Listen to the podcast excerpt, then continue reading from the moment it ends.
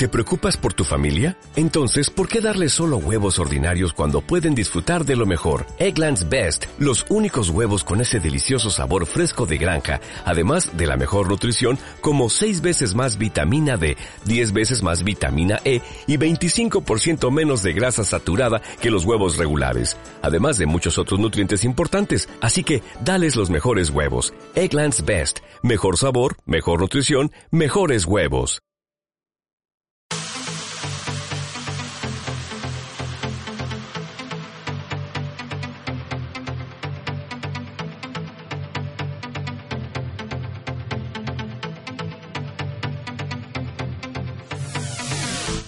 ¿Qué pasa, locos? Bienvenidos a Insert Coin de nuevo. Estamos en el podcast número 14 y hoy vamos a hablar del Destiny 2 Forsaken, esa nueva expansión que sale el 4 de septiembre, si no me equivoco.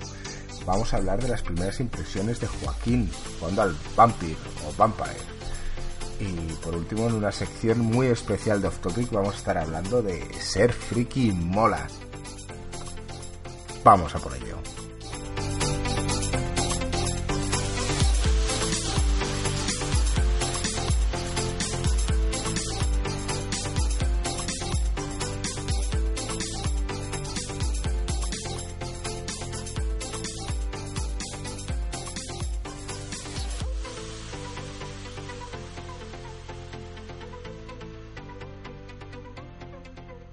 Como una semana más, estamos aquí con mis compañeros Joaquín y Marco. ¿Qué tal? ¿Cómo estáis?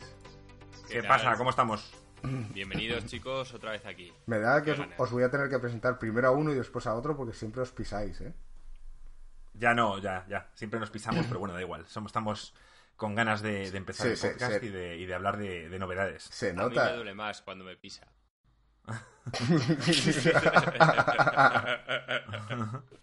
Ese humor de Joaquín, ¿cómo se nota que has mejorado con respecto a la semana pasada? ¿Te encuentras mejor ya o no? Sí, bastante mejor. La verdad, no estoy al 100%, pero casi. Vengo el gym. No vamos a tener que hacer parones, ¿no?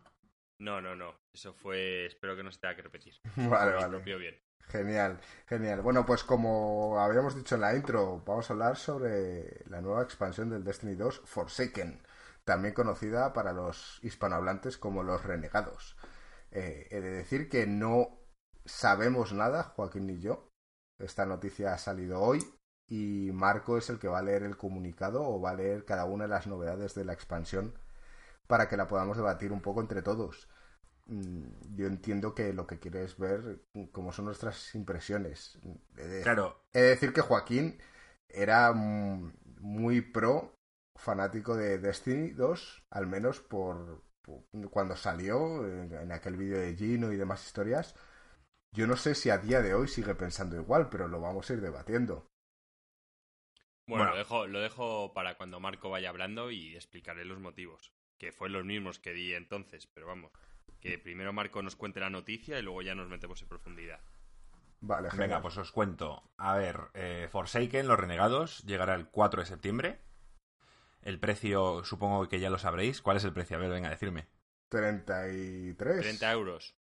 39,99. 40, pa- 40 pavos. ¿Qué dices? Me- Ya me parece un robo, tío. Debería ser gratis, para empezar. La, la otra también fue así, ¿eh? La, la que tú no jugaste de Destiny 1 también fue así. Claro, es que lo que están haciendo, lo que consiguen hacer con esto, es que jugadores como yo no se quieran eh, comprar la expansión. Bueno, veremos. Porque, veremos a porque ver ha si- sido tan mierda lo anterior que dejarte el dinero de nuevo es como decir, lo voy a tirar a la basura. Que puede ser la polla como fue el anterior, que no jugué. Pero así no se hacen las cosas, o así lo veo yo, vamos. Bueno, yo, yo entiendo que, que Bungie eh, está un poco atado. Es Activision quien les, les dice básicamente los precios y cómo se va a dividir el producto. Y Bungie no les queda otra que aceptarlo. Eso es lo que yo entiendo. Pero, pero sí, es una putada que, que evidentemente eh, las dos expansi- expansiones pasadas han sido bastante malas. Y, y- y ahora todo el contenido, ahora consideraréis si bueno o no, eh, aparece en la, en la expansión de pago de 40 euros. Ahora lo debatimos porque cuando terminemos de hablar de este tema en el podcast diremos si lo compramos o no lo compramos. Porque a día de hoy estamos todos con la segunda expansión y no veo a la gente con intención de querer subir el nivel para poder raidear. Yo he de decir que sí, ¿eh? A mí me apetece. O sea, sí que es verdad que las primeras semanas me estaba dando pereza, pero eh, ayer estuve jugando con dos amigos nuestros y, anteriormente estuve jugando contigo PvP y he vuelto a coger el gusanillo de, querer subir y demás. O sea que sí que es cierto que Destiny, como las mecánicas de shooter, me encantan, o sea, eso no lo voy a negar, y simplemente me parecía que le faltaba o contenido o calidad en algunos aspectos del juego, pero, pero a mí me sigue encantando Destiny. Muchos de nuestros amigos lo han abandonado ya y yo no tengo intención de abandonarlo, incluso aunque vosotros os marcharéis. O sea, yo lo jugaría pues, no solo, pero bueno, tengo otros compañeros, amigos con los que puedo jugar. Con y, y seguir haciendo, y seguir haciendo raids y demás. A mí también me mola, ¿eh? decir que yo soy un jugador de Destiny, pero claro, a mí lo que más me mola es ir en grupo. Jugar con los colegas, tío, intentar hacer raids, intentar hacer cosillas juntos.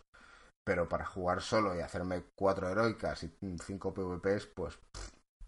Está claro. Me juego otro juego. Creo que, que vosotros habéis contestado al por qué está el Destiny capa caída. A mí, hombre, tiene mucho que ver con que el contenido no ha sido bueno, pero el que yo ahora ya no lo defienda tanto tiene que ver con que mis amigos no están ahí dentro. Entonces, si no puedo reidear con el grupo que teníamos al principio, es que para mí pierde la gracia. O sea, ahora mismo el problema, si muchos nos preguntáis si vamos a comprar expansión o no, es que somos ahora mismo cinco del clan inicial con el que íbamos a raidear, que de vez en cuando había algún que otro problema porque éramos demasiados para hacer la raid. Ahora somos cinco. Es que no somos ni gente para la raid. Entonces, eso, tío, a mí me jode la experiencia. Entonces, la primera pregunta sería preguntar al resto de amigos si realmente van a jugarlo. Ya, y ya sabes la respuesta, que es no. Entonces... Bueno, no, eh, yo sé de un par de amigos que sí que lo van a jugar, salvo que, bueno, pues ahora... Mm, aparte de estos cinco. El señor, aparte el señor Barnes eh, me ha dicho que a él le apetece Destiny, simplemente que ahora mismo esta expansión le da pereza. Que, que quizás se reengancha en la siguiente o quizás se reengancha más tarde a esta misma. Pero bueno, que me ha dicho que ahora con el Sea of Thieves, que le está encantando, y con otra serie de juegos, pues que ahora mismo no le apetece. Pero no ha dicho que no vaya a dejar de jugar. ¿Cómo puede ser que al señor Vance le esté gustando la expansión del Sea of Thieves y tú digas que es una puta mierda? Bueno, es un juego. Mm, ya te dije que tiene alma y que le falta contenido, pero ya sabes que el señor Vance es una persona muy mecánica y que le y que el hecho de jugar solo a su bola y de ir haciendo cosas y tal a él le encanta. Vamos no quiero convertir esto en una conversación del Sea of Thieves ya si queréis lo hablamos. Ya ya sí vamos a ver si simplemente era una anotación ¿eh? sí.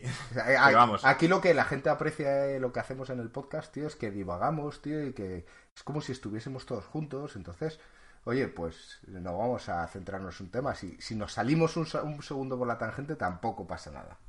Bien bien gringo tío. Venga pero puedes continuar Vale, si queréis os leo mm, lo que menos nos importa, que es la historia. Y básicamente pone aquí, los renegados nos llevará al arrecife, Joaquín, tío. Vamos a llegar a la zona de los... ¿Cómo se llamaban los tuyos? Los Awoken. Una zona que se encuentra derruida tras años de guerra y anarquía, junto a Kai de 6, por supuesto, porque es el único personaje secundario que vale la pena. Eso lo he dicho yo, no está escrito. Investigaremos los disturbios descubriendo que los criminales más peligrosos de la prisión de los antiguos han organizado una fuga. Vale, ¿esto qué quiere decir? Se han despertado, ¿no? O sea, básicamente... No, no, esta vez no. Esta, esta, vez hay una cárcel, digamos, eh, donde Kai de 6 iba encerrando a los criminales más peligrosos y en este caso se han, escapado. En vez de despertarse. Bueno, eso es un giro, es un gancho, hay que mencionarlo, Marco. No ha despertado nadie, estaban despiertos, simplemente estaban encerrados y se han escapado. Son un nuevo tipo de Awaken. Eh, no sé, no, me parece que son, por lo que he visto en el vídeo, hay relativa variedad, pero me parece que por fin se van a centrar un poco más en los... ¿Cómo se llaman estos que son humanoides? No me sale el nombre ahora. Los Taken. No, los Taken no. Los... Joder, fíjate el caso que... Bueno, los que tienen cuatro brazos, tío, los jodidos. Los, Fallen. No me sale ahora. Los Fallen, exacto. Los Fallen. Me parece que, que va a tirar un poco a eso, pero también he visto que hay variedad. Entonces, básicamente esto es una caza a los, he entendido aquí, siete fugitivos más importantes y van a dar mm, ciertos aspectos, digamos, diferentes. Por ejemplo, va a haber un duelo de snipers en el cual uno de los enemigos es un sniper, uno de los jefes, y tú te estarás obligado a jugar con sniper y vas a una especie de duelo de snipers. Otros, por ejemplo, será un tío a melee y demás. Luego seguro que esto lo vende muy bien y luego seguro que no es para tanto, pero por lo menos mm, me gusta un poquito más, que esté un poquito más centrado, me gustaría que le dieran un poco más de personalidad a, a cada jefe y que, bueno, pues que que esté entretenido, sin más. No esperamos mucho de la historia, ya sabéis. de hecho, no nos vamos a enterar de nada, como en la anterior. Que hay un, Mm. que hay un Traveler, tío, y poco más. Y la luz. Sí. Que, Vamos que la, cosas vol- más la volveremos a perder. Venga, sigue. A ver, eh, han cambiado completamente las armas. Esto le va a encantar a Joaquín. Ahora no hay ningún tipo de problema en ponerte el arma que tú quieras donde tú quieras. O sea, por ejemplo, si quieres ir con tres shotguns, puedes ir con tres shotguns. Puede ser con tres Rocket Launcher. puedes ir. a- ahí han, han dicho ciertas limitaciones, entonces entiendo que los power, algunos de los power weapons, o como entendemos como tal, que son también entraría ahí el shotgun, es que ellos han puesto el ejemplo de tres shotguns. Entonces entiendo que el shotgun o sniper sí que vas a poder, pero quizá el rocket launcher no, o eso creo, no lo sé, ¿eh? Pero mm, lo que he entendido es que hay ciertas mm, pequeñas, mm, digamos, cosas que no vas a poder hacer, pero en- vas a poder combinar las armas un poco como quieras. Y que luego ellos quieren que se genere un debate acerca de pues qué build es mejor, si llevar tres shotguns es válido, seguramente en PvP lo sea, pero, pero bueno, ver que le dan esa libertad al jugador de poder elegir las armas que quiera llevar. Yo no sé qué le parece esto a Joaquín. Bueno, primero tengo que decir que parece que están basando un poquito más en las reglas de la física. O es que, joder, prefiero ir con tres granite launchers es que no es viable la vía real. ¿Dónde coño los llevas encima? Mientras que no tiene sentido que puedas ir con dos metralletas y en cambio no puedas ir con dos shotguns. O sea, el shotgun lo pusieron ahí como, ah, es un power weapon, pero en el fondo un shotgun pesa lo mismo que una Bueno, ametralladora Ah, normal. eh, ¿no? Este debate no tiene sentido. Es como si dices, Sí. en, en el inventario tienes tropecientas armas y no las llevas Ya. encima. Me refiero, ya, pero se supone que vas con tres. Y sí que es cierto que tiene un poquito más de sentido, que era un poco como lo hacías en el Mass Effect. El tío veías que la espalda tenía una serie de huecos. Pero coño, no te puedes poner tres granite launchers y también como tres snipers. O sea, cada sniper en teoría es un armatocha. Como dando, ya sé que es un poco de realismo dentro de que puedes llevar todo lo que quieras, pero por lo menos explica un poquillo el espacio. O sea, que tú vas corriendo con eso todo encima. A, a mí personalmente no me gusta la idea. Porque A mí sí me gusta. me puedo imaginar que hay un arma que es OP y ya sabes que en el Destiny hay una alta probabilidad de que se repitan las armas. No, pero no puedes, entiendo que no puedes llevar tres armas iguales. Eso, eso, a ver, hay que ver un poco las limitaciones que tenga, tenga el nuevo sistema, pero entiendo que tú no puedes llevar, para empezar solo puedes llevar un exótico. O sea, no puedes llevar tres exóticos. Claro, pero a lo Eh, mejor puedes claro. llevar tres Uriel's Gift.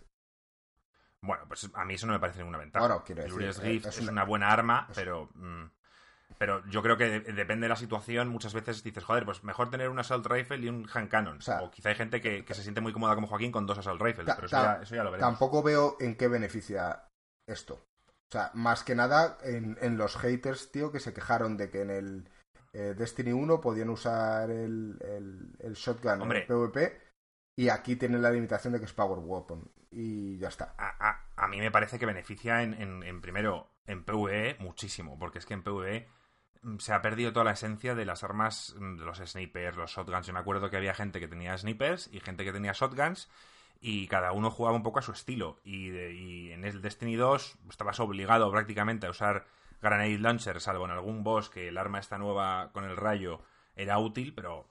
O sea, Granade Launcher no, perdón, Rocket Launcher. Y, a mí me da que, a mí me, como dice Joaquín siempre, el hecho de dar elección a, a, a cada uno para ir como quiera, me parece que siempre es bueno. A ver, gringo, me refiero, en la vida real tú lo puedes hacer. Como si quieres ir con dos pistolas. O sea, mm, que te digan, no, no puedes ir con dos pistolas. Yo sí que entiendo lo de que no puedas ir con un Granite Launcher y un Rocket Launcher. Es que, ¿qué vas? En plan así, Rambo, te pones uno en cada hombro y vas disparando. ¿Y quién coño los carga? Pero, Como no, como no lo han explicado, vamos a dejarlo si queréis ahí. Vale. Y cuando lo digan, ya discutiremos en podcasts posteriores realmente cómo es el sistema. Pero ahora mismo han dicho que eh, las limitaciones que tenemos ahora se van a eliminar y que vamos a tener mucha más variedad para poder elegir qué tipo de armas queremos la, llevar. la pregunta del millón, Marco. ¿Cheche podrá ir con dos espadas? pues esto, esto habrá que verlo. A- a- seguramente sí, o con tres. Joder. Va a ser auténtico Batusai. Bueno, no sé, a ver, a mí lo de las armas, sinceramente, tampoco es que me produzca un gran hype. Yo he dicho que para empezar el PvP lo que más hype podrían hacer es volver al sistema antiguo, al 6 contra 6 y el 3 contra 3. Eh, quitarlo me parece, bueno, me parecía una cagada en su día, me lo sigue pareciendo ahora. Es que hay que ser subnormal para dar una serie variada en el combate y luego limitarla. Es que es absurdo. Bueno, no sé si he jugado PvP últimamente en el Destiny en el Destiny 2, pero ha mejorado mucho. ¿Por sí, qué? sí que he jugado, ¿eh? Sí que he jugado porque para jugar el Power Weapon... A ver, lo- he jugado el casual. No os voy a Sí, mentir. sí, no, no, el me casual, hago y ha mejorado mucho, ha mejorado mucho porque ahora responeas mucho antes y eh, los supers se activan mucho antes. Esto hace que sea mucho más dinámico y que puedas volver a tener esas rachas de matar 3, 4, 5 mm, que antes no tenían. Intentaron hacer algo mucho más estratégico y es que el Destiny no es un Y, su- Counter y Strike. supuestamente eh, han, en el Iron Banner, que yo no he tenido la oportunidad de jugarlo, Han puesto 6 contra 6. y han puesto 6 contra 6. Sí. A ver, si es que es que este no es un juego estratégico, tío. En el momento en el que los guardianes tienes una armadura un poco más fuerte de lo normal, en la vía real, ¿por qué no todo el mundo lleva shotgun? Porque, tío, a distancia te machacan, te machacan. Y en este juego tienes una resistencia. O sea, cuando te empiezan a disparar, puedes recibir una serie de impactos antes de morir. Que sabemos que eso no pasa. Entonces, en el momento que eso no pasa, si tú a un shotgun le das la habilidad que tiene en la vía real, que es matar de, de un puto ceque, cuando otras armas que te matarían de dos a una distancia muy lejana no lo hacen, gana y una ventaja la hostia. Y no han sabido, no han sabido colocar el shotgun. En, en este. En esta ciencia ficción no han sabido colocarlo. No. Siempre ha estado muy overpower el shotgun o lo contrario. Vale, ¿qué más? Dos nuevas zonas. Una que se llama Tangled Shore, que, o que en español veo aquí que se llama La Costa Enredada. Mm, Bueno, son una serie de asteroides que están todos pegados y lo han hecho así muy una, una zona muy alienígena y demás. Y sin más, ya sabéis cómo es. Comentan con mucho hype que, que, bueno, que es todo. mm, que hay muchos tipos de enemigos y que hay una zona que tal. A mí eso me da igual. Luego vas a llegar allí y vas a ir corriendo de lado a lado. Y va a ser exactamente igual que los otros planetas. Por eso, entonces no quiero, no quiero enredar mucho con eso porque no me parece... Las zonas, pues si molan, molan y ya está. El Destiny simplemente el arte y, y la escala de todo está normalmente bien hecha y entiendo que también será así en, en la expansión. Yo también. Y luego otra zona que es más interesante que se llama Dreaming City o la ciudad onírica, la cual es la zona de la raid. Esta zona es eh, para high-end y digamos que va a haber muchas... Esta es la casa de los Awoken, Joaquín. Entonces, eh, dicen que va a haber muchas actividades para, para, para el high-end de, de Destiny. O sea, cuando ya tengas el nivel máximo o, o estés cerca, vas a ir allí a hacer una serie de aventuras, de quests y de actividades, donde también está la nueva raid, la cual no han enseñado mucho, simplemente dicen que es la raid con más bosses que tiene Destiny, que ha tenido Ya, Destiny nunca. es que. ¿Sabéis lo que me jode de esto? Es en plan, vale, todos hemos pagado la expansión, han visto que más de gente ha pagado, o sea, el, el Season Pass, entonces han dicho, bueno, como ya lo han pagado, se joden, y se han estado centrando en lo nuevo que tienen que vender, que aún no han vendido. Exacto, sí, sí, sí, esto ya lo sabemos. Entonces, es que son noticias, tío Marco, que, que me cabrean. Y lo único que haría, y no me importa, tío, porque si todo esto es que vuelvo a lo de antes, si lo puedo disfrutar con mis amigos, me da igual pagar ese dinero, tío. Si es que esa siempre ha sido mi defensa al Destiny. Pero mm, quizá el siguiente Destiny los, lo vamos a tener que comprar a PC y unirnos a otra comunidad un poco más grande. Puede ser. De hecho, mm, creo que estoy con Joaquín 100%. Me- pero me va, Sí, sí. me va a joder tener que volver a subir los personajes. No, no, yo, yo ya hablo del Destiny 3, o sea, ahora mismo no me, no me pego la fumada de subírmelos otra vez, pero ni, ni de Wally. O sea, Bueno, ni de aquí no lo han anunciado, pero se espera que, que anuncien que mm, sean los personajes se puedan pasar de, de Play a, a PC y de Xbox. Pero todavía no lo han dicho. ¿Qué más tengo? En la nueva zona, sí. eh, lo han descrito como si eh, Bolt of Glass y Dreadnought, que era la zona de la expansión que tú no jugaste, gringo, tuvieran un bebé. O sea, eso es lo que lo han querido describir así. Han dicho en plan que es una zona gigantesca, es una, digamos, es un nuevo mapa en la cual hay miles de secretos, puzzles, etcétera, y que en una de esas zonas está la raid y lo que dicen, más bosses que, que nunca en una raid. ¿Cuántos bosses había en la de en la de Taken King? Me suena que habían tres, ¿no? Bueno, A, a mí los bosses, una que más, el que más me suena que había, quizá Era ha sido la de Oryx. La, la de, la de Oryx o la de Calus también, que tenía las tres salas. Bueno, pero nunca he visto más de cinco. No me suena más de cinco en ninguna. Que, Bueno, pues- Calus no son, no son bosses. claro, bueno, es que vale, ellos lo llaman bosses. Mm. Cada evento de esos, ah, bueno, que tú no, vale, pero cuando ellos te digan, esto tiene bosses, que sepas que lo están contando. O sea, me refiero, que, que yo sé a lo que ellos se refieren como boss y, y son esos eventos. Cada vez que hay un cofre gringo, ellos lo consideran como un puto boss. Ya te lo digo. Veremos, veremos a ver. Me están cabreando estos de Bungie, ¿eh? Ahora en el E3, Otra cu- cosa. cuando estemos ahí en persona, tío, les voy a dar un par de collejas. Otra cosa, a ver, a ver esto, porque esto, eh, la gente que es muy dedicada al Destiny está encantada de que esto vuelva, y en cambio los que juegan de forma más casual como nosotros puede que nos cabree. Vuelven las armas con los atributos al azar.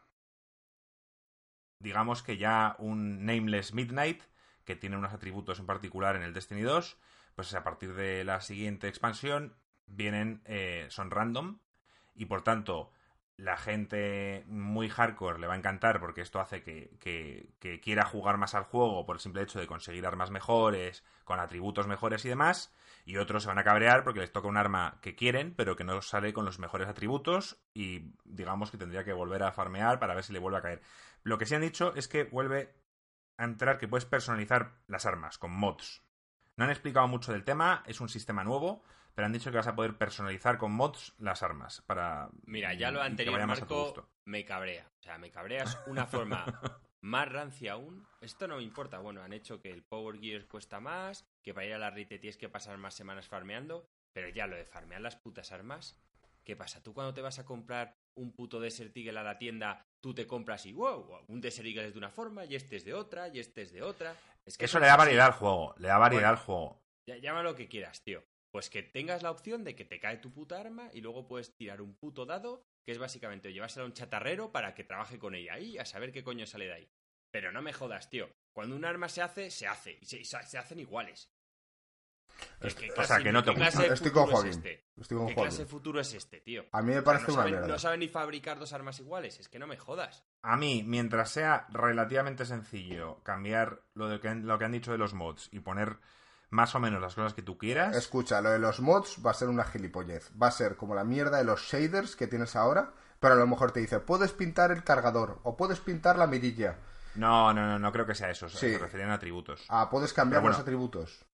Veremos. Yo creo, veremos que, ver. yo creo que no. Yo creo que va a ser una parte de mm, físicamente de cómo queda de bonita También arma. decir que esto me lo he visto yo una vez y, y lo he apuntado aquí rápido. Quizá me equivoco en algo. O sea que luego mm, podéis poner en los comentarios si me he equivocado o si queréis algún, hacer algún tipo de corrección, lo podéis poner en los A ver, comentarios. Marco, ahora mismo cuando tú tienes un arma, si le haces Master Weapon, el, el atributo, el plus al atributo que te dan es aleatorio.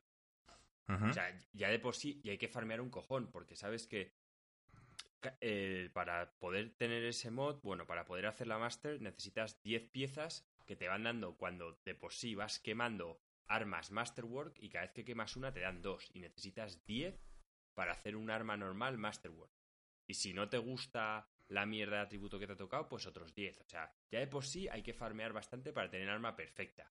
Pero bueno, a mí es que me la suda. Pero de tener arma perfecta a que tenga mala suerte y me toque una bastante peor, pues joder, hay un puto límite. Claro, imagínate que Ya, te curras la raid y te cae un Vex Mythoclast y es una puta mierda, pues tío, pues te da por culo. Vamos con lo siguiente. Esto os va a gustar más. Eh, nuevas subclases. Hay nueve supers nuevos. Eh, han puesto ejemplos. El Hunter tiene una que de fuego que lanza cuchillos. El Titán tiene un martillo a dos manos que crea mm, tornados de fuego. El Void Walker se puede teletransportar y al final pegar un estallido. Eh, hay bastante variedad, por lo que han podido enseñar. O sea que le han incluido, pues bueno, más poderes, más supers. A mí esto siempre me gusta, le da más variedad y, y nada, encantado. y cada- Con esto no, no tengo quejas. Y cada uno juega con la clase que quiere, eso a mí también me parece bien. Pero Exacto. pero debieron sacarlo en la primera, o sea, en, en el Destiny 2. Bueno, ya sacaron nuevas. No, en En esta no. Destiny 2, bueno, eh, yo, en el- en el- le dieron un- una vuelta. El, el titán en Void, en, la- en el Destiny 1 solo podía en el Void solo podía poner el escudo. Y aquí le, dejaron, por ejemplo, la opción de, de poder lanzarlo. Pero solo- Poder ser un Capitán América, ¿sabes? Por ejemplo. Pero solo eso. No sé si en vuestras clases hubo algún tipo de cambio. Yo es que no jugué en la de Oryx, pero oí, Bueno, que, sí, en, en- ahí oí que ahí añadieron lo de las flechas en el Hunter. sí. Y- Y... luego el Warlock, el Warlock sí que lo han cambiado. El Warlock, el- la- esta de fuego, antes simplemente podía resucitar. Y Tenía, ahora... te- tenía dos opciones. Una era resucitar, pero bueno, sí, ahora básicamente en la de fuego lo que tiras es espadazos de fuego. Y en, en la de Void sigues teniendo la bola esta enorme. Y en la Y los rayos. el emperador. Sí. Pues bueno. ¿Qué más tengo? Nuevos, nuevo tipo de arma. Han incluido el. Esto no le va a gustar a Joaquín porque se la da fatal, pero a mí me va a encantar y gringo creo que también. Arco y flechas. Es que, Nuevo tipo de arma. o sea, me refiero, me refiero, usar mi nave espacial para viajar de un planeta a otro y bajarme y sacar arco y flechas, no sé, tío, hay, hay algo, hay algo en eso que, que ¿De verdad que te saca la experiencia, tío? Yo prefiero más Sí, variedad. tío. que- No, es que ya putos arco... Mira, acepto que lleves pistolitas, no sé qué, que... ¿Quién coño lleva una pistola cuando puedes llevar una puta metralleta? Ni Dios, pero bueno, venga, te lo acepto. Que el revólver sea sardo y llegue a tomar por culo con una precisión de la hostia. Vale, venga, es el futuro. Pero tío, ¿qué coño hacen en el futuro? ¿Que los árboles tienen semillas especiales y dan una madera mejor? ¿Quién coño Pero- va a usar arco y flechas? Entiendo Pero, que lo haga el Hunter en su ulti usando la luz del Traveler este que no entendemos cómo mete la flecha, pero bueno, Eh, lo dejamos. pero no te vayas tanto al, lore y de cómo pueden en, en futuro tan lejano usar un tío arco, y flechas. Piensa simplemente en la mecánica que aporta. Claro, es que Joaquín, jugar con- Joaquín le gusta y... Es que me saca de la experiencia, Marco. Es como Ah, si de bueno. repente estoy ahí y, y me saca un tío el bate de Walking Dead. Creo que eres un Dos poco extremista. tornillos y me empieza a dar. Joaquín, eh, últimamente llevas dos semanas súper extremista con lo de que no es, no es real y te saca Joaquín, creo que eres totalmente extremista. De hecho, estoy intentando buscar algún tipo de ejemplo de algún juego de que te apasione y que no sea nada realista. O sea, aquí estamos hablando de jugabilidad. Y es verdad que yo estoy a favor, tío, que si quieren añadir, llámalo arco, llámalo como quieras, pero es un nuevo tipo de, de ataque, un nuevo tipo de, de, de lucha, tío. Y a mí me parece bien. Por supuesto. Tío, pero que hagan, pues por ejemplo, como el Gears of War, que es la movida esta que tenía arqueo, no sé, o sea, no sé, puedes hacer cosas que parezcan futuristas, pero no me saques un puto arco, tío. Bueno, a mí me gusta, tío. A mí lo del arco me gusta. Y tú no... A ver, cuando veas el arco no es de madera, Joaquín. Será un arco, tío... eh, Yo, bueno, he visto, lo he visto rápidamente, pero no, no era un arco de madera. Es un arco De- futurista, Joaquín. Sí, no era, no era Robin Hood, ¿sabes? ¿Qué más? Vale, esto no sé si os va a gustar. eh, un nuevo modo de juego se llama Gambit. Eh, mezcla PvE, PvP. Eh, es un 4 contra 4. Mm, Os lo explico un poco por encima. Son arenas separadas. Cada equipo aparece en unas arenas separadas. Y tienen que recoger unos recursos, los modes estos, los modes. Eh, una vez recoges una serie de recursos, los llevas a un banco y los rellenas. Ese, ese, ese banco lo que hace es transportar un jefe al otro lado. Por tanto, quien recoja más modes eh, va- antes va a poder enviar un jefe al lado contrario. Ellos no van a poder recolectar más modes hasta que no maten a ese jefe. ¿Vale? ¿Vale? Luego hay una, eh, ¿Y dónde hay está, una el forma PvP? de poder ¿Dónde está el PvP ahí? hay una forma de poder invadir uno de los, no sé exactamente cómo, pero uno de los personajes.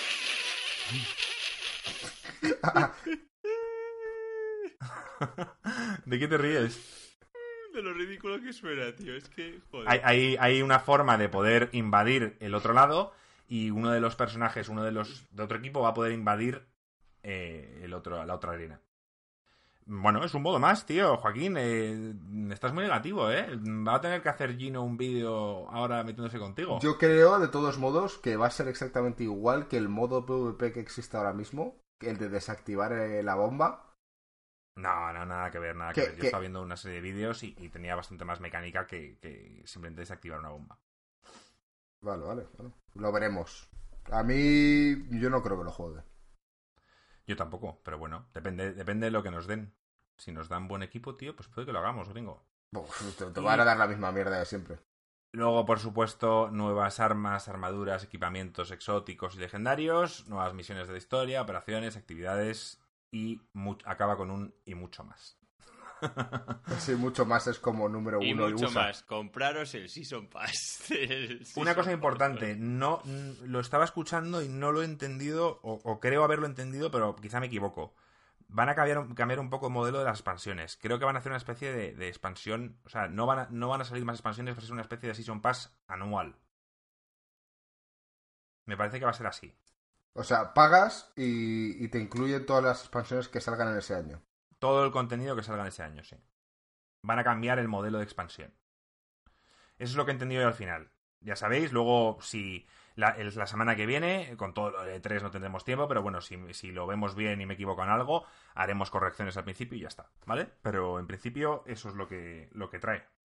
Pues ya estoy viendo la mentalidad de Joaquín pensando, vas a pagar un año entero y el día año más uno vas a sacar la expansión.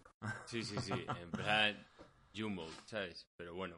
eh, Mm, han dejado a entrever que no va a ser tanto contenido de historia, sino más actualizaciones mm, a lo largo del. ¿Sabes? Va a- va a ser más continuo el hecho de van a ir actualizando de forma más regular y no tan grandes. ¿Cómo hace el Claro? Ya, pero es que eso, Marco, lo que consigue es que la gente lo abandone. Porque al final la gente juega para hacer una expansión. Y hasta que no, o sea, una raid grande. Y hasta que no sale otra grande, la gente se olvida. Y hace falta otro evento importante para que todos Bueno, sí, a pero entiendo, entiendo que en un año eh, sacarán más raids. Simplemente eh, no, no las venderán como expansiones. Es lo que, Que no, que, que quieren conseguir que la gente esté todo el año jugando y es que no lo van a Que conseguir. sea como el WoW y no va a pasar. Y, y no va a pasar, tío. Es que no va a pasar. Bueno, el WoW eh, son expansiones, son juegos que salen cada tres años o dos Pero años. el WoW tiene arenas, el WoW está mucho mejor conseguido, tío. Hombre, claro, pero A- es que a- eso a- está- Yo sí que he estado en el WoW jugando y tú también un año o dos años seguidos. Sí, sí, pero acuérdate, Sin que- acuérdate que el expansiones, WoW- sin expansiones. Acuérdate, tú no te acuerdas, pero yo es que el WoW lo jugué el- al inicio y, y antes de que saliera The Burning Crusade, eh, subir de nivel 1 a nivel 60 tardé como 5 meses. 4 o Pues 5 ya está. meses. O sea, era una pues ya locura. Tú al Destiny tardas en subir del nivel tal al nivel máximo 3 meses y te mueres. O sea, de hecho no lo, no lo harías. Simplemente Bueno, te tío. llamaba más el, el WoW que, que el Destiny. Bueno, de todos modos, haremos un podcast especial del WoW. Sí, sí, sí. Ese tiene que ser espectacular. Ese, ese tenemos que hacerlo. Bueno, pues nada, pues si quieres vamos ya con otro tema. ¿Ya no hay más novedades? No, Vale, ya no tengo nada más. pues vamos a decidir si vamos a comprar esta expansión para, para PS4 o si la vamos a comprar para PC. Si queréis hablo yo, que soy el más... Por, favor, eh, por favor. bueno, evidentemente influye en que mis amigos quieran jugarlo o no, pero, pero si mis amigos deciden jugarlo, pues lo jugaré, lo jugaré en, en Play. Yo quiero jugarlo, yo quiero jugarlo, pero con gente. Entonces, claro, claro, o cuen- sea, cuenta conmigo. depende, de mi- depende de mis amigos, por supuesto. No voy a jugarlo solo. antes has dicho que sí. No, antes he dicho que si fuera el caso, entonces ya que tengo el Destiny 2, que gracias a una oferta de Humble Bundle me lo compré por 12 euros, si fuera así, que no, ni lo he abierto, pero si fuera así, me, diría, vale, pues un mes antes de que salga de que salga el juego, diría, venga, pues voy a, voy a subirme al personaje y me pongo a ello. Pero eso es si nadie lo va a comprar. Si, si, si, tres amigos míos lo compran, al final eh, jugaré porque es muy fácil a día de hoy encontrar gente para hacer raids. Mira, nosotros conocimos a Jaime, que le mandamos un saludo. eh, le conocimos a través del, del Destiny y, Jaime tiene más amigos que juegan al Destiny y demás. O sea que no, no habría problema para encontrar gente. Pero bueno, eh, siempre es de agradecer que tus amigos a los que conoces pues también quieran jugar. Bueno, ahora aquí somos tres y sí que hay problemas para encontrar gente. No, No, porque no hemos llegado al nivel máximo, ni siquiera nos hemos planteado hacer la raid porque no, no, no podíamos hacerla. Sí, Yo ya os digo que la raid la podemos hacer a partir. Nos dijo Jaime que la primera parte es fácil. Yo ya tengo, yo ya tengo 360. O sea, yo ya estoy para hacer raid. pues ya está, tío. La semana que 360 viene hacemos raid. ¿vale? ¿Vale? Venga, genial. Pues hasta aquí la parte de Destiny, ¿no? Sí. Bueno, Joaquín no ha dicho si la va a comprar o no. Yo depende un poco de si los antiguos cazadores se unen, pues seguramente sí. Si no, tío, si los guardianes pues, dejan de guardar la cripta, tío, pues abandono proyecto. Vale, tienes una semana para decidir. O bueno, no. Pero quiero decir, eh, vas, a, vas a jugar esta raid al menos. Esta raid sí, Vale. que la quiero joder. He jugado toda- he subido toda la luz para ahora Vale. apagar, ¿no? Pues, pues entonces tienes un poco más de tiempo. Hasta, hasta el final de agosto. Hasta octubre. Hasta octubre. No líes a la gente, Joaquín, tío. 4 de septiembre sale. Venga, va, vamos con el otro.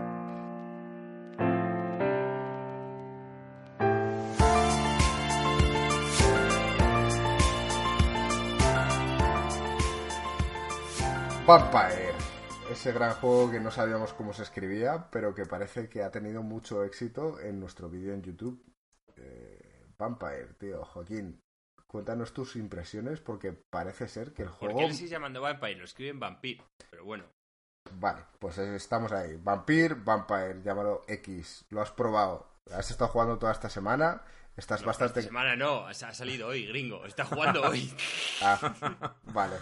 Y pues cuéntanos cómo ha sido tu gran experiencia a lo largo del día de hoy. ¿Merece tanto la pena como dijiste en el vídeo? Mm, A ver, merece la... yo en el vídeo no dije que fuera un juego de 10 y lo dejé muy claro y no me lo parece ahora que lo estoy jugando. Sí que merece la pena, no, no me arrepiento hasta ahora. ¿Por qué? Eh, bueno, me parece novedoso, siempre me gusta meterme en la piel de un vampiro y más cuando es un poco de historia, no simplemente matar por matar. Me gusta la ambientación, tal como adelanté. Es cierto que la voz, o sea, las voces, mm, ahí le falta. Le falta un poco, están bien actuadas, pero no todo lo bien a lo que estamos acostumbrados, quizá jugando a juegos AAA. Eh, es que acabo de venir, de vi la voz de Kratos y claro, tío, eh, que parece que estás ahí dentro y viéndolo y aquí sí que se nota un poquito más que está actuado. El combate me gusta mucho, se ha inspirado en el Dark Souls, mm, ni mucho menos es un Dark Souls. También, de nuevo, comparando con el God of War, está inspirado en el Dark Souls, o que el God of War, eh, sin llegar a copiar todo lo del Dark Souls, hace su propio sistema y es brutal. Y este es un sistema más pobre de combate. Aún así, a mí me vale. Me parece ¿Tiene estamina? Tiene estamina. O sea, que no puedes esquivar. No puedes esquivar limitadamente y dar leches te consume estamina. Las habilidades que usan sangre son muy poderosas. Esto me encanta porque en el fondo refleja el poder que tiene un vampiro sobre eh, los humanos y es usando poderes de sangre, pero claro, a costa de, de perder sangre, claro. O sea, es realista en tu mundo ideal, es realista dentro del mundo de los vampiros. Sí, es realista en lo que yo con en el mundo en el que me han metido, pues joder, me meto más en la piel si de repente me veo como un vampiro que voy haciendo una serie de poderes que un humano normal no puede hacer. Vale. Pero claro, si de repente hago un poder que se supone que es la hostia y a un tío le quito lo mismo que dándole un puñetazo, pues eso me habría sacado de la experiencia. Vale. No, en cambio está bien hecho. Eh, por cierto, creo, muchis- creo que deberías comparar el juego, no, no compararlo ni con el God of War ni con, con- con juegos AAA, eh, porque no, es incomparable, ¿vale? Es como hablar de fútbol del el Rayo Vallecano y el Madrid y el Barça, pero dentro de sus capacidades, No, pero gringo, es que yo creo que sí que son comparables. O sea, al final nosotros aquí lo que hablamos es si merece la pena comprarlo o no y si la experiencia es buena. Pero, eh, me refiero, es, es como decirme, joder, pues no puedes comparar a este cocinero con Arzak porque Arzak lleva... No, sí que los puedo comparar. Sea, te puedo decir, si pruebas un plato de Arzak que es la hostia y este pavo que lleva menos tiempo, pues joder, hace una cocina buena. ¿Y irías a su restaurante? Sí. Pero también te digo, este es increíble. Entonces, más o menos lo estoy haciendo para que la gente se haga un poco la idea y porque sé que ahora mismo los que estén escuchando el podcast según salga van a tener fresco el God of War. Entonces, para hacer un poco... Porque si lo menciono como nada, en plan, joder, pues teniendo en cuenta... No, o sea, a mí ya los recursos que tengan, es cierto que para una serie de, cosas como los gráficos y tal, pues hago concesiones, igual como hago como la voz. Pero claro, eh, también soy realista, ¿no? No voy a decir que gráficamente el juego es igual que el God of War, es que no lo son. O sea, son dos mundos y Están en ligas distintas. Sí, pero están en ligas distintas. Es cierto que un juego te cobran 70 y el otro te cobran 60 euros, gringo, me refiero. Y yo tengo que decir a la gente que se lo compre o que no se lo compre. Bueno, el Vampire en, en- en PlayStation no sé qué vale. No sé si vale 70 también. No lo sé. Pues eh, no, en, en PC, desde luego, eran creo que 45 o algo Ah, así. ya, en PC siempre es más barato. Claro, pero por eso digo que a eso le tienes que sumar 10 euros. O sea, ponle que sean 55 por ahí. Entonces, gringo, estamos hablando de dos cosas que tienen un precio igual similar. Y a la gente, bueno, aunque el otro tenga menos recursos, cuando tú estás pagando algo parecido, esperas expectativas parecidas. Creo yo, ¿eh? No sé cómo lo veis vosotros esto. yo opino como tú, lo que pasa es que quería pincharte un poco. Yo. A ver. Yo pago y espero lo mejor y, y punto. O sea, me refiero, cuando pago un juego ya sé lo que valen los juegos. Sí, hay juegos que valen 70 y juegos que valen 49. Pero mm, espero lo. ¿Sabes? Cuando, no, no, hay muchos juegos buenos que valen 49 y, y no porque valga 70 va a ser mejor. Bueno, pero yo de por sí soy más crítico. Por ejemplo, me refiero, ahí sí que, si un juego en cambio, Marco, me lo venden por 20 euros, sí que soy menos crítico de un juego que me lo venden por 70. igual que tú no puedes, ahí sí que estoy de acuerdo, tú no puedes juzgar igual un restaurante que te cuesta 20 euros el cubierto, uno que te cuesta 80. No, está claro. tú puedes juzgar a los cocineros por igual, aunque uno tenga más ventajas que otro. Pero lo que no puedes juzgar es por lo que a ti te están cobrando. Ahí es donde sí que hay que poner un, oye, mira, es que como comprenderás un juego que te están cobrando 20 euros, no le puedes pedir a lo mejor que te den 100 horas de juego o que te den estos gráficos porque no ha tenido a tanta gente o... Pero hablando de juegos que ya te están cobrando parecido, yo sí que voy a ir a saco. Y aún así, buena experiencia, me está gustando.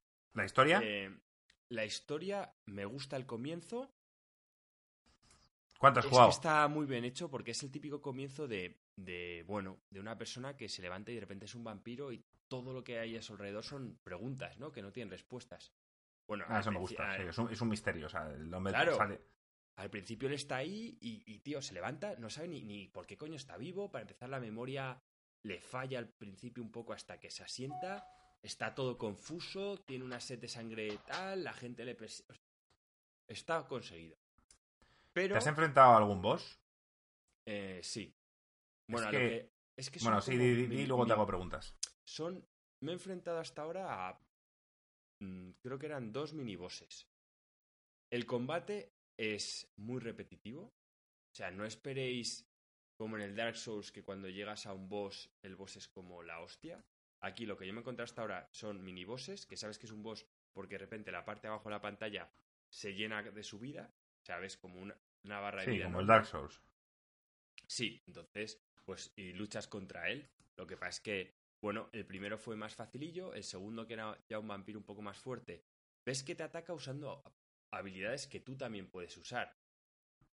Eh, decir que del vídeo que hice yo al de ahora han cambiado algunas cosas. Eh, ¿Os acordáis que os dije que había tres ramas que podía subir? Sí. Pues esto lo han cambiado, ¿vale? Y para mí, como lo han hecho ahora, tiene mucho más lógica. Lo que es la rama mental de controlar, eso va directamente con tu nivel de, personaje, no, no, tienes que invertir puntos en controlar a la gente. O sea, cuanto más poderoso eres como vampiro, más puedes, a más gente puedes controlar, o a gente más inteligente, entiendo.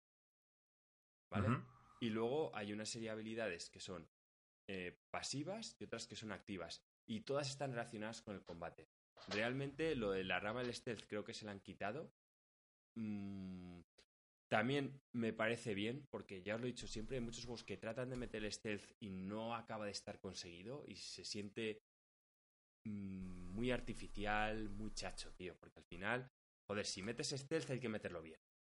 Y no es no, y la inteligencia artificial tiene que estar bien hecha y... Claro, y es que no es fácil. Y creo que eso al final han decidido fumárselo, o sea, que la parte de stealth sea, pues que ves que el tío va y tú pues vas un poquillo a lo lejos, aún no he tenido nada de stealth, ¿vale?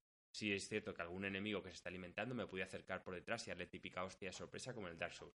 Pero que el stealth no es un juego de stealth, ni mucho menos. y por eso me parece bien que hayan quitado esa rama. Es un juego, es un action RPG donde lo importante son explorar, conocer a la gente, tomar decisiones sobre qué vas a hacer con ellos y qué vas a hacer con el entorno que te rodea y, como todo action RPG, luchar. Yo es que he leído un artículo, no es un review, pero es un artículo en el cual eh, dice eh, Vampir sería la leche si no fuera por el combate. Me ha dejado un poco preocupado y básicamente pone el título mm, Vampir es un juego de rol brillante casado a un juego de acción mediocre. El combate, no os voy a engañar, es un combate eh, dice que. Dice, sí. Me lo he leído por encima y dice que los bosses son demasiado largos y repetitivos. Tú no has llegado a eso todavía, así que lo, ya lo comentarás. Y que, y que hay demasiados mini bosses. O sea que.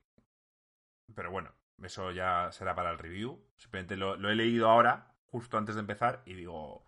Bueno, pues lo comento a ver si a él le parece, porque es que llamar a un juego de acción mediocre, no, no sé hasta qué punto. Eh, sí, eh, sí, es mediocre, pero me refiero, la experiencia global me sigue mereciendo la pena. Es el combate suficientemente divertido para mí. La historia y la invitación te enganchan lo suficiente. Sí, y a mí sobre todo como ya creo que voy a ir muy a intentar ser más o menos bueno, o veo muy justificado matar a alguien, o he decidido que lo voy a jugar siguiendo mi rama de médico. Entonces voy a ir por debajo del poder del que debería, pero el tema está en que yo ya he jugado al Dark Souls, ya he jugado al Bloodborne. Entonces, aunque sea un médico, también soy un hunter, tío. Y eso, aunque sea menos poderoso, Hunter's Hunt, tío. ¿Y las secundarias? Otro tipo de depredador, tío. ¿Has hecho secundarias? Eh, sí. ¿Son de calidad? ¿Hay historias buenas? ¿O son las típicas de mi hija, no sé qué? Eh, bueno, son de calidad porque es una mezcla. Pero lo que. El tema, la, la misión en sí no es que sea la leche. Suele ir de B y busca algo. O sea, tienes que encontrar algo o seguir a alguien. El tema está en que lo quieres hacer por descubrir cosas de la persona. O sea, esto va de que te tiene que gustar el entorno y quieres, tienes que tener que, quieres querer conocer a las personas que te rodean, a los enfermos que están ahí, si a ver qué puedes hacer para curarles, a los médicos que están también cómo les puedes ayudar, a ver qué piques hay, a ver si uno te está diciendo una cosa pero de verdad se está aprovechando. Es, es conocer un poco el meollo. Una mezcla entre rol, telenovela y vampiros. Bien, bien, me gusta. Un poco suena bien. Crepúsculo.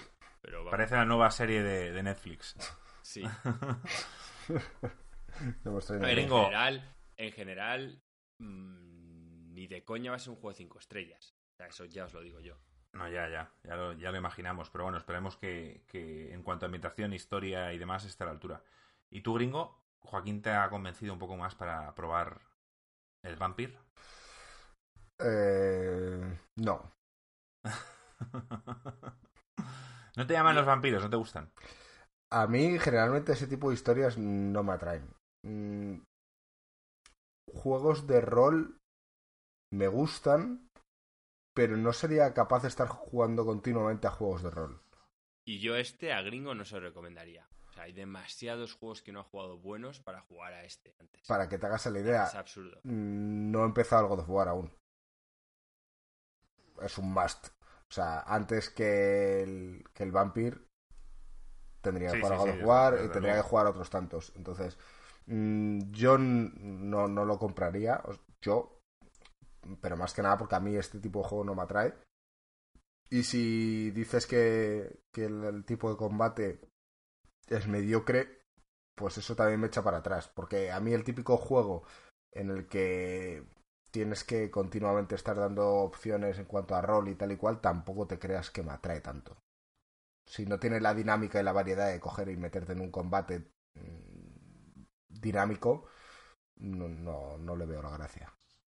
Has comentado antes, Joaquín, el Dark Souls, tío, y decir sin más que estoy jugando al remaster, llevo ya cuatro bosses o cinco, y es como volver a casa, tío. O sea, es, es una alegría tremenda. Hay bosses que me han costado la vida, pero los he conseguido matar y, ya todo, todo es familiar. Y solo, solo el pensar el hecho de que hace años jugamos al Dark Souls y no me gustó nada. O sea, fue una experiencia terrible para mí. Y haberlo esforzado con el Bloodborne, haber jugado al Dark Souls 3 y ahora probar el 1, eh, es, una vuelta a casa, tío. Es como. Increíble. Sí, obviamente es, un viaje caré, pero mm, es lo que tiene. Está en Insert Coin, hay prioridades uno de los tres tenía que jugar al Vampir y estaba claro que iba a ser yo. Entonces, pues bueno, me lo voy a tener que perdonar y dejarlo para un poco para más atrás, porque además tenemos lo del Destiny. Yo soy una persona que cuando me meto en un Dark Souls me meto a saco. No sales. Sí, sí, te, pones, te pones ahí, te, disfrazas y juegas en plan metido en el papel a saco, ¿no, Joaquín? Modo 10, modo Dark Souls. Cojo un, simpli, cojo un simplicola, tío, y a tope. O sea, yo, gringo, jugué. Creo que me hice el.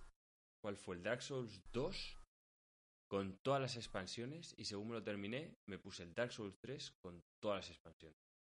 O sea, eso son muchísimas horas, ¿eh? De, sabemos que estar ahí dando. Sabemos que eres un hardcore gamer, Joaquín, tío. Por eso te amamos. Es curioso que lo que menos disfruto de los Dark Souls son los bosses.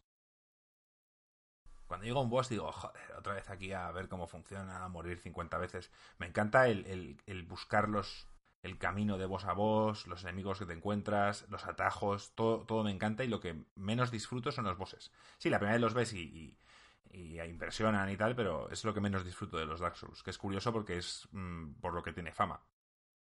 Eh, te equivocas, ¿eh? Cuando, bueno, me vi una retrospectiva de los Dark Souls y el pavo haciendo el original dijo que su idea era que la experiencia del juego fuera llegar al boss. Que pues mira, pues perfecto, conmigo lo ha conseguido. Que, de hecho él quería que el, que el llegar al boss fuera lo más complicado y lo más tedioso. O sea, que luego la gente dice que son muy difíciles y tal, pero de hecho yo en el, en el Dark Souls 2 y en el 3 menos, pero también hice alguno que otro, hice en el Dark Souls 2 más bastante fresh skills. O sea, llegar al boss y matarlo. Sí, sí. Bueno, mm, yo he de decir que quiero probar los Dark Souls, pero antes quiero, quiero jugar al Bloodborne y terminarlo. Para los que hayáis jugado el Dark Souls 1, estoy en la zona que he oído mil veces comentar que la odia todo el mundo. Estoy en Blighttown, horrible, lo admito. Es una zona terrible y, estoy deseando salir de ahí porque es horrible, no soporto. y, es famosa en, en, internet porque, aparte de, ser terrible y un laberinto, eh, eh, y la Play 3 sufría muchísimo en los frames, bajaban casi hasta 20 frames y era un desastre. Ahora ya aquí no, aquí todo va fluido, o sea que por lo menos eso me lo quito. Bueno, antes de pasar a la última parte del podcast, que va a ser un poco un off topic, que no sé lo que durará, pero bueno, eh, quería comentar que yo hoy he estado streameando el Detroit y que tengo muchas ganas de acabarme el juego, probar diferentes versiones para tener aquí un debate largo y tendido con Marco, porque con Joaquín sé que no. Bien, bien. Pues nada, pues lo hablaremos. He estado viendo tu directo de ayer y el de hoy y, y por ahora estás tomando caminos bastante distintos a los míos, o sea que me gusta. Por eso, por eso tengo ganas. ¿Ves, Joaquín? Hay variedad, tío. Sí, a ver, yo eh, quería verlo, pero como tengo el vampiro en medio, lo que haré es cuando me lo termine, eh, no borréis los vídeos de Facebook y como están puestos en orden, aprovecharé y me veré la historia. ¿Vídeos de Facebook? De Facebook, de, YouTube, perdón. Se me ha pirado. Facebook ha muerto, Joaquín, ya tenemos Facebook is dead,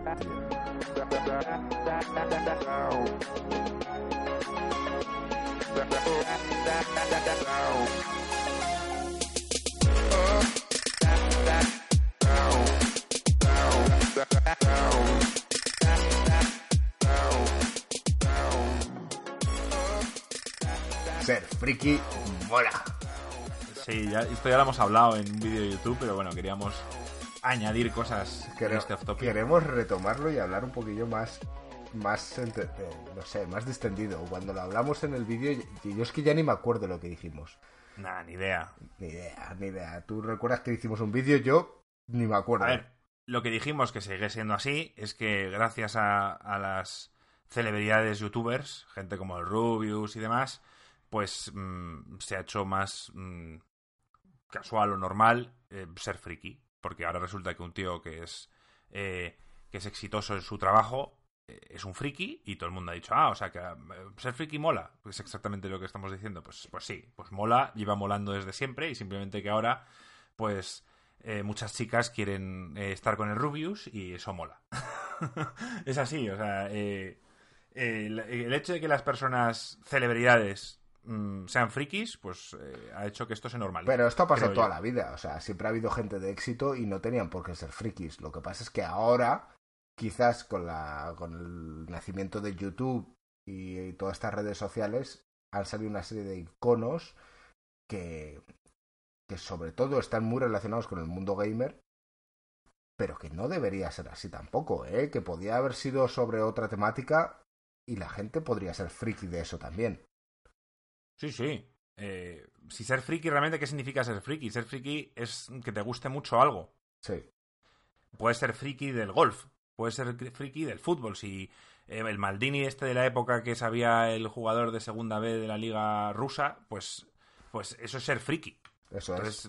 Eso es, pero, eh, pero es cierto que ha derivado a, a la palabra friki se relaciona con el gamer. Sí, sí, ahora sí.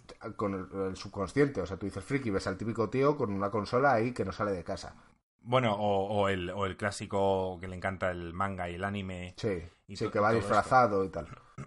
Exacto. Eh, pero ahora mola. Es lo que tú contabas, que tu hermana hace nada publica en redes sociales May the Force be with you el día del 4 de mayo, el día de. Sí. El día este de la fuerza. Y eso antes estaba reservado. Perdón. Estaba reservado a, a- a los frikis. Ah. Tú a- llega a ver Facebook hace 20 años y tú pones May the Fourth be with you Y se ríen de y ti. el día siguiente en el colegio te están esperando para, para quitarte para quitarte la merienda, ¿sabes? Hashtag stop bullying, tío. Pero es cierto, es cierto. O sea, eh, a ver quién se atrevía hace 10 años a ir con una mochila de Dragon Ball al colegio. Pues, pues hay, hay valientes que lo hacían y que lo hacían con orgullo. Ojalá yo hubiera tenido esa, esa, esas Esa ganas de, de llevar una mochila con la bola de dragón ahí puesta a la espalda, pero... Yo pero- hubiese jurado que tú tenías una mochila de esas. No, no, no. Yo, yo iba... yo- a mí no me gustaba llamar la atención, llevaba la clásica mochila que llevaba todo el el- mundo y fuera. Con el chándal del Sevilla nos valía, Marco. Ya con eso era, eras todo un héroe. Y no sé, es que últimamente mm, no sé a qué más achacar el éxito. Bueno, sí, lo, he comentado antes con vosotros. eh, tiendas de ropa como Primark, las secciones de hombre, incluso las de mujeres, están repletas de camisetas frikis. Y hemos hablado antes con Joaquín muchas de Marvel. Bueno, no es que sean solo de Marvel, simplemente ahora de Marvel está de moda porque como Infinity War lo ha visto todo el mundo, pues han sacado muchas camisetas de, de- de Infinity War y de Deadpool 2 pero las hay de Nintendo, las hay de Sega, las hay de Atari, o sea... El otro día, sección. el otro día me pasé por ahí y estuve a punto de comprarme una, pero dije, seguro que Marcos se la ha comprado. ¿Cuál era? Una con el logo de Nintendo 64. No, no me la compré, no me gusta. O- Siempre odié ese logo, me parecía horrible. Parece El un logo terrible. ¿En serio? No, no, yo no me la compré. Me la- de hecho, me la he visto varias veces y, y jamás he querido ni comprármela porque es que no, no me gusta ese logo, lo odio. Vale, creo que Mira, os voy a... me la voy a comprar y voy a aparecer en, en uno de los vídeos de YouTube con ella puesta. Y me la voy a pegar a tu cara y voy a decir, mira Marco, ¿te gusta el logo? Estupendo. Es lo único que con el croma, al ser verde el logo, quizá no, no se ve. Pero bueno, buena suerte. Pues se, se quita el croma, tío. Bueno, y ahora yo comentaros una mini historia friki. El dueño de, de Amazon, ¿cómo se llama el pavo? Jeff Bezos. Vale, pues Jeff Bezos. Be- una- Bezos. Bezos. Bezos, con B. Bezos, vale. Bueno, pues el pavo era fan, yo no sabía, de una serie que veo y me encanta que se llama The Expanse, ¿vale? Que sale en el canal Sci-Fi. Pues Sci-Fi, para que quien no lo sepa, es el canal friki de Estados Unidos. Es el típico que la serie de Big Bang, Ben Sheldon y todos estos, ¿vale? Y donde sacan Sa- Sacaron- Sharknado. Mm, Eso no lo sé, pero si tú me lo dices, Sí, me sí. lo creo. Vale. Total, que llevan tres temporadas, están ahora por la mitad de la tercera, la tercera no está teniendo el éxito que ellos esperaban y la han cancelado. Entonces, bueno, cuando salió la noticia, la verdad a mí me jodió porque la serie me parece, bueno, de la que más estoy disfrutando, a leguas, de ciencia ficción increíble. Y el pavo, cuando lo vio, el 10 Bezos este, cogió y dijo, llamó al de Amazon Prime Video, dijo, ya estás comprando los derechos, al director, a los actores, dice, quiero que esa serie siga y quiero que siga igual. O sea, full pedal. Y el tío dijo, señor, di- dice, si no, estás despedido. O sea, y cuando, me- bueno, yo estaba de bajón, llamé a Alex en plan, Alex, tío, qué putada, han cancelado el de Expanse. El tío me dice, tío, no te lo vas a creer, tal, el de Amazon es súper fan, tal, la ha comprado, así que va a seguir habiendo Expanse. Y que sepáis que una de las personas más ricas del mundo es un friki, al ni- pero un friki con pasta. De los que dice que me quitas mi serie, te jodes, la compro y la sigo haciendo. Lo hago igual en mi casa. Oye, Así que bueno, la, eso es lo mítico de ser friki y tener pasta además. la, la pregunta así que lanzo es, eh, ¿esta moda ha llegado? ¿Se va a ir? Seguramente, como todas las modas, todo pasa. ¿Pero tú crees que es una, No creo. es una moda? Joaquín dice que no cree, ¿eh? Aquí hay No, debate. lo- los videojuegos solo van, es exponencial. Va a ir a no, más. sí, lo- Es que no hay nada mejor que eso. Entonces, no veo a la humanidad de aquí a... Solo veo mejorándolos. O sea, solo veo que en vez de la tele estés en Matrix. Pero no hay nada que te pueda ofrecer lo que te ofrecen los videojuegos. El problema es que tengas la capacidad de conectar y meterte en esa experiencia o no la tengas. Un fan de Star Wars, ¿por qué es? Porque el tío cuando va al cine, pues está ahí, se cree que es un Jedi, qué tal, y se mete en la puta película. Y lo disfruta muchísimo más como cuando un niño se cree que vienen los Reyes Magos. El tema está en que todos los videojuegos te acercan eso mucho más. Porque tú estás Vale, manejando al pero tú estás englobando los videojuegos, tú- y, pero también estás mezclando ahí, por ejemplo, Star Wars. Eh, el friki de Star Wars no tiene por qué ser apasionado de los videojuegos, pero sí Exacto. que le dé Pero una los facilidad. Videojuegos, los videojuegos siempre van a estar ligados a gente friki. Eso no va a Ya, eso sí, pero si por ejemplo, yo creo que va a estar, el tema de ser friki va a estar más ligado a la tecnología. Si la tecnología sigue avanzando, de modo que tú puedes meterte en un mundo y puedes utilizar tu sable láser, la gente seguirá siendo más friki. O sea, Eh, Bueno, es que eso, vamos, me meto yo, mm, coger todo mi dinero. Pues ya está. Pero- y no soy un friki de Star Wars. Pero es que, mm, vamos, un sable láser, eh, todos hemos deseado coger un sable láser y cortar cosas, sin más.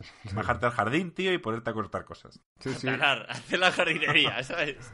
No, pero es verdad, eh, quizás puede ir a más. La tecnología va en ese sentido a, a facilitar y a dar entretenimiento. Eh, Y- todas estas franquicias yo creo que van a tirar a, a- a hacer partícipes a los fans, tío, y van a crear más frikis aún. Sí, sí, sí, es que se van a crear, porque además es que los videojuegos van unidos a tecnología, van unidos a Internet.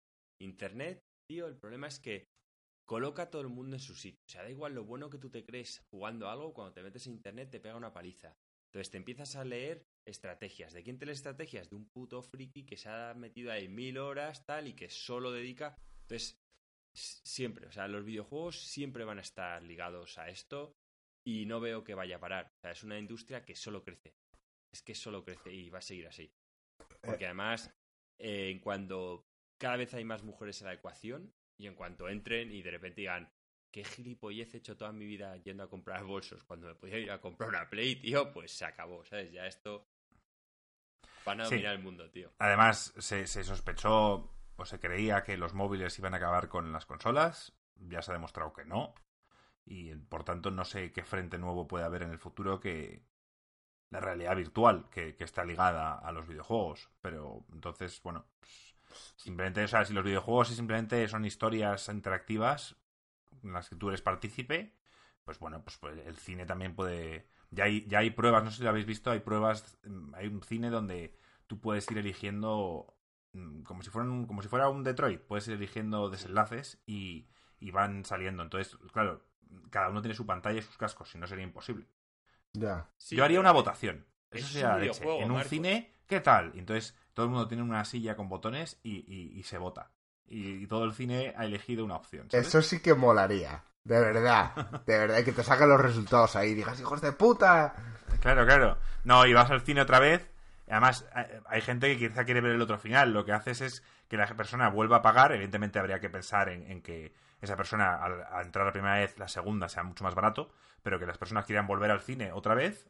A ver si votando y tal con sus amigos puede conseguir el final que él quiere. O sea, esto para mí es una idea cojonuda. Primero porque hace que la gente quiera ir al cine más de una vez a ver una misma película.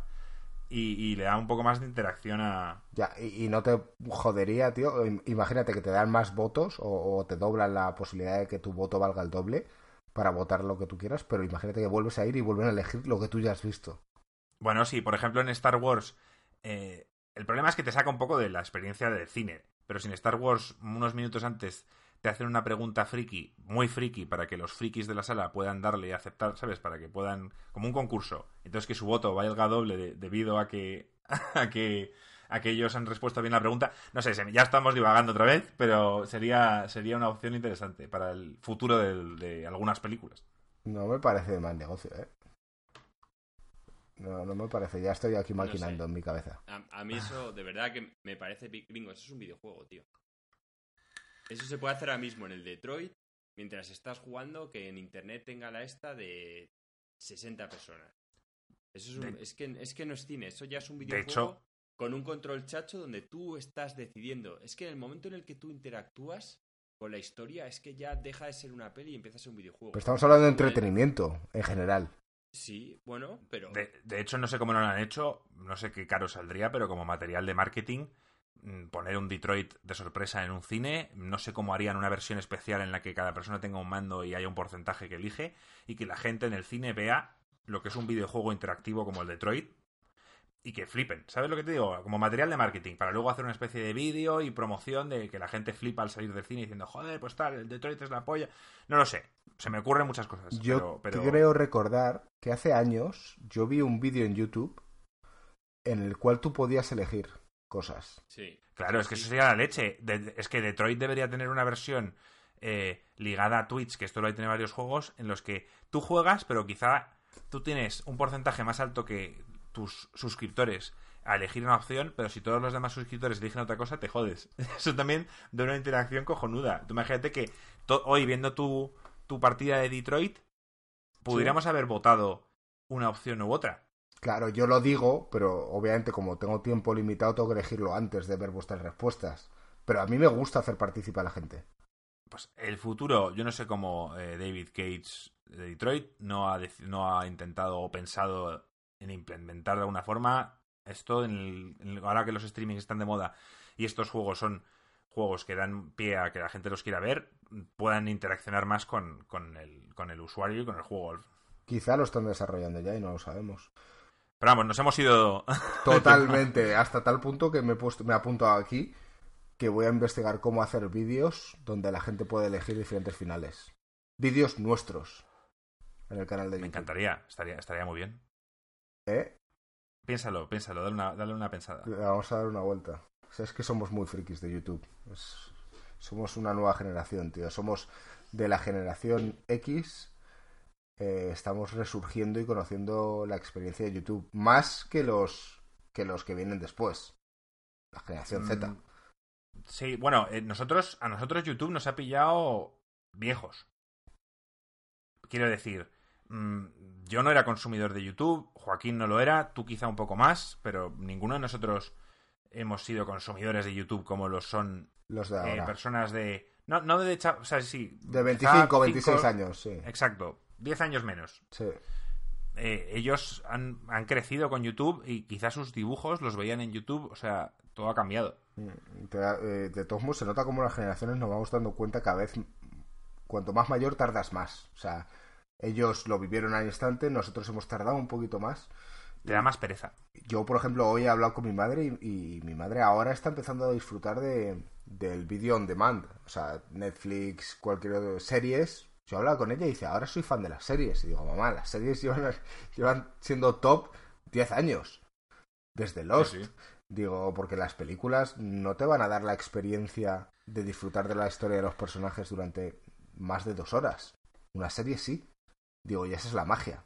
Entonces, pues con YouTube igual, o sea, han abierto un abanico que la televisión no puede competir. Totalmente de acuerdo. No descarto que Netflix, no lo descarto, ¿eh? O Amazon Video, alguno de estos, te coja típicos youtubers y tengan un programa semanal en, su plataforma. No lo descarto. Ya lo están haciendo, bueno, en, en, no relacionados con gamers, pero en, los 40 principales la radio, hay una sección diaria de, de youtubers en la cual un programa, digamos, de una hora en la cual es youtubers famosos van allí y bueno, pues eh, hablan de distintas cosas, lo que sea, pero vamos, es famoso ya, ya, ya se hace en la radio. Sí, y ahora hay muchos canales de televisión intentando, esto es lo que, lo que a mí me alegra, intentando emular lo que hacen los creadores de contenido en YouTube y no lo están consiguiendo. Mismos formatos, Mm, intentando ser más cercanos a, la hora de... como lo hace YouTube, básicamente, y lo están intentando y no lo consiguen.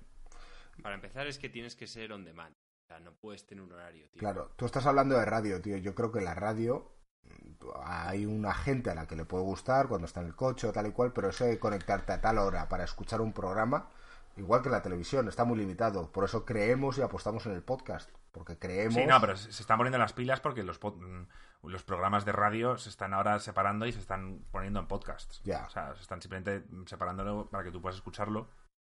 Ya, pero esto hacia, hacia dónde va a derivar? Hacia que no haya, no salgan esos programas en la radio realmente y que cada uno salga su podcast. Sí, o sea, va, a existir, eh, tú te meterás en tu coche y, verás radio on demand y habrá programas y tú elegirás el programa que tú quieras y punto. No será random. Pero no, pero no será en directo. No. No, no, claro. Claro, y ya no es como, como YouTube que parece que quieren apostar por plataformas en directo quieren al menos impulsarlo, es lo que pretenden hacer ahora, aparte de simplemente los vídeos que son on demand, que cada uno los ve cuando quiere.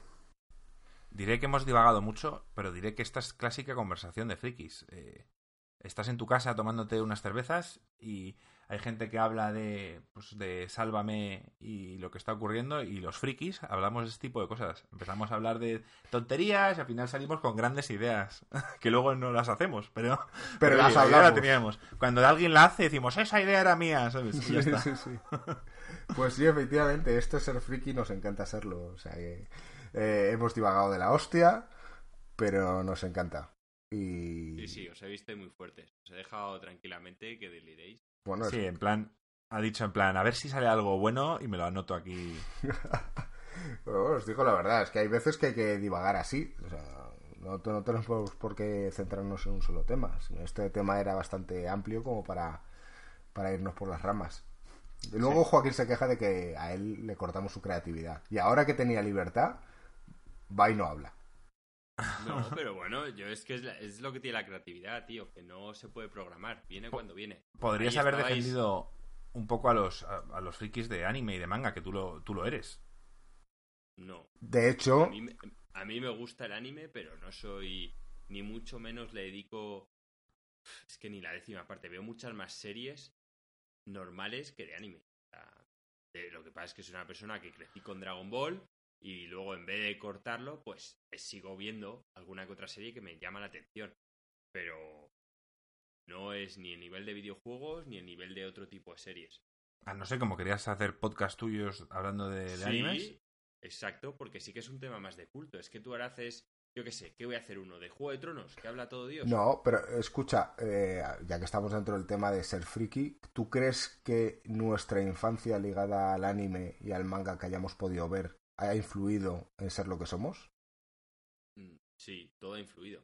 No, hombre, ya, no jodas, pero más. Claro, tío, a mí es que los dibujos de estos de ahora me parecen una mierda. A mí los dibujos japoneses me encantaban. Y al final la industria del videojuego, la buena, la que hemos conocido nosotros, surgió en Japón, tío. Eh, Fue una batalla que tuvieron ahí Nintendo, Sega, de venía todo de Japón. Está claro. Los japoneses son superiores, tío. Eso está claro. Sí, son más bajitos, pero son superiores. Sí, tío. eh, son gente apasionada, les encanta lo que hacen y son muy trabajadores. Entonces, si sumas esos dos conceptos, seguramente pues salga algo bueno. Pues sí. A los americanos les encanta el dinero y, y- y optimizan las cosas a ganar el mayor dinero posible. Y eso a veces que puedes crear cuando se mezcla con la pasión, que muchas veces pasa, se crean juegos como el God of War, pero luego otras veces, pues no. Muchas otras veces. Se crean hamburguesas con De muchas todas formas, calorías. diré a favor de los americanos, bueno, y también europeos, que, que en la generación de PlayStation 3 y Xbox han tirado, han tirado el carro. Eso también es cierto. Han sido Sí. eh, eh, estudios como BioWare con Mass Effect y, y Bethesda con los Fallouts. Y Han sido más adultos, tío. Han sabido adaptarse mejor a, las nuevas generaciones que venían. Y los japoneses durante unos años se han quedado muy atrás y poco a poco ahora, y aún están atrás, van retomando. Juegos como el Dark Souls, es japonés. Pero, pero bueno, eh, ya... mm, yo cojo un juego, le doy 15 minutos y te sé decir si es japonés o americano. Sin que me digan nada del juego, ¿eh? Ni la compañía, ni, ni nada. Yo, yo cojo el mando, lo pongo a jugar y te digo, esto es japonés o es americano. En 15 minutos. Eso es ser friki, tío, de los videojuegos. Sin lugar a dudas. Es que hasta, hasta las animaciones, o sea, eh, las animaciones de. Quitando juegos como el Metal Gear 5, que es japonés, pero las anima- pero sí se- ahí se vio que Kojima contrató mucha gente americana y europea para ciertos aspectos. Pero ahí se ve, en las animaciones tú juegas a un juego como el Yakuza, Joaquín, cuando el tío, el muñeco empieza a andar, dices, esto es japonés. Sí, sí, a ver, que yo también lo sé diferenciar. No... Sí, sí, que no estamos diciendo nada de una locura, o sea, que Joaquín igual que yo. Vale, vale. Yo quizás no. Eh, no sé por qué me ha venido a la cabeza, pero lo tengo que decir. Mm, Los creadores de Battle Royale también fueron japoneses. O sea, la película Sí, sí, es que original La película era japonesa y se llama Battle Royale. Y, Y, y fíjate, está claro que era japonesa porque todos los protagonistas eran japoneses. O sea, ahí mucho, Bueno, mucho po- de podías confundirles entre chinos y coreanos. Ya sabes que yo ahí no diferencio. Joder, pues yo sí, tío. Ya, Con ya. las minifaldas y tal, se sabía que era. Bueno, chicos, oye, creo que lo vamos a dejar aquí porque si no nos tiramos aquí toda la noche. Que nada, chicos, ha sido un placer estar con vosotros. Nos vemos dentro de nada. Vamos a hacer los directos de L3 y con bastante emoción. Así que, que nada. Quien se quiera unir, ya sabe, empezamos a las 8, un poco antes, hora española, el sábado 9 de junio con la DEA y continuaremos toda, todo el E3, todas las conferencias, salvo la de Bethesda porque nos pilla muy tarde en España y tenemos que trabajar el lunes y la de Sony no haremos directo porque estaremos en un evento invitados en Madrid y por tanto no haremos directo pero haremos un vídeo que luego subiremos al canal con nuestra experiencia. Eso es. Así que nada, familia, ha sido un placer escucharos y debatir con vosotros. Nos vemos pronto. Un placer. Venga. Chao. Un abrazo para todos. Chao.